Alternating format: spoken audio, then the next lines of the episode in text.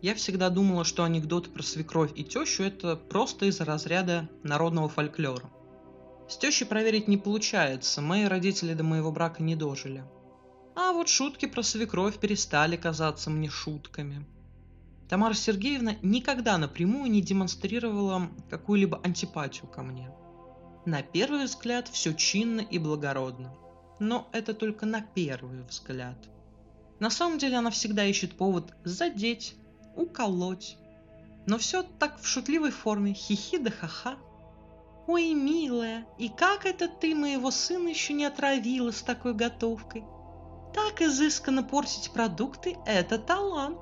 Ха-ха-ха, не обращай внимания, шучу я, заливается свекровь. Мужчина должен носить свою женщину на руках, иначе это не любовь. Срочно худей, а то сын тебя скоро не поднимет. Шучу, дорогая, он тебя любую любит. Еще одна любимая шутка мамы. По мне, пусть она хоть истечет ядом. Мне вот до форточки. Но последнее время она решила портить мою жизнь другим способом. Теперь каждые выходные у нее происходит какое-то ужасное событие. То есть становится дурно, а скорая не едет. То экстренно нужно куда-то съездить, а она потянула спину то закупилась в торговом центре, а сил дотащить пакеты уже не осталось. И все просьбы сопровождаются жалостливым. «Нет, сыночек, если ты занят, то я сама как-нибудь. Я же понимаю, что у тебя теперь своя семья». Разумеется, после таких слов муж бросает надкушенный бутерброд, впрыгивает в штаны и несется спасать маму.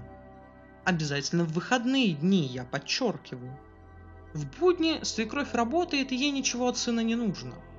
Все несчастья мира сваливаются на бедную женщину исключительно в выходные, когда я хочу провести время с мужем. По первости я старалась не обращать внимания на все эти манипуляции. Думала, что месяцок поразвлекается, потешит самолюбие, ну и успокоится. Ну-ну, идет уже третий месяц. Больше всего меня восхищает фантазия свекрови ведь почти не повторяется. Всегда какая-то новая напасть. Пару раз у нас уже срывали запланированные походы к друзьям, пропадали билеты в театр и кучу раз откладывались романтические вечера. Последнее происходило потому, что от мамы муж приходит накормленный до икоты, а соловелый и сонный. Ну и какие тут уже любовные игрища. Я вокруг да около ходить не люблю, поэтому сказала мужу в лоб, что его мама просто бесится с жиру и тянет одеяло на себя. Скучно ей, вот она и развлекается. Ты что? Мама взрослый человек. Она не станет заниматься подобными глупостями. Ей на самом деле нужна была моя помощь, округляет глаза муж.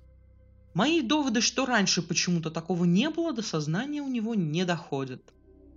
Смотрю на мужа и вспоминаю классику. Ты у нас такой дурак по субботам, али как? Человеком в открытую манипулирует, а он как задорный олень на все ведется. Свекрови еще 60 нет. На ней пахать можно и нужно. А она разыгрывает партию умирающего лебедя. Да все никак не умрет. Как-то затянулась агония, на мой взгляд. Играть в хитрости и перетягивать мужа ее же методами я не собираюсь. Моя жизнь не так довольно насыщена, чтобы в семье такие развлечения устраивать. Ну и опыта у меня в притворстве и прибеднении явно меньше, чем у Тамары Сергеевны. Буду пробовать опять разговаривать с мужем. А если не дойдет, то соберу ему вещи и отправлю к маме, пока она в своих симуляциях на самом деле не загнулась. Мне с оленями, пусть даже и такими задорными, не по пути.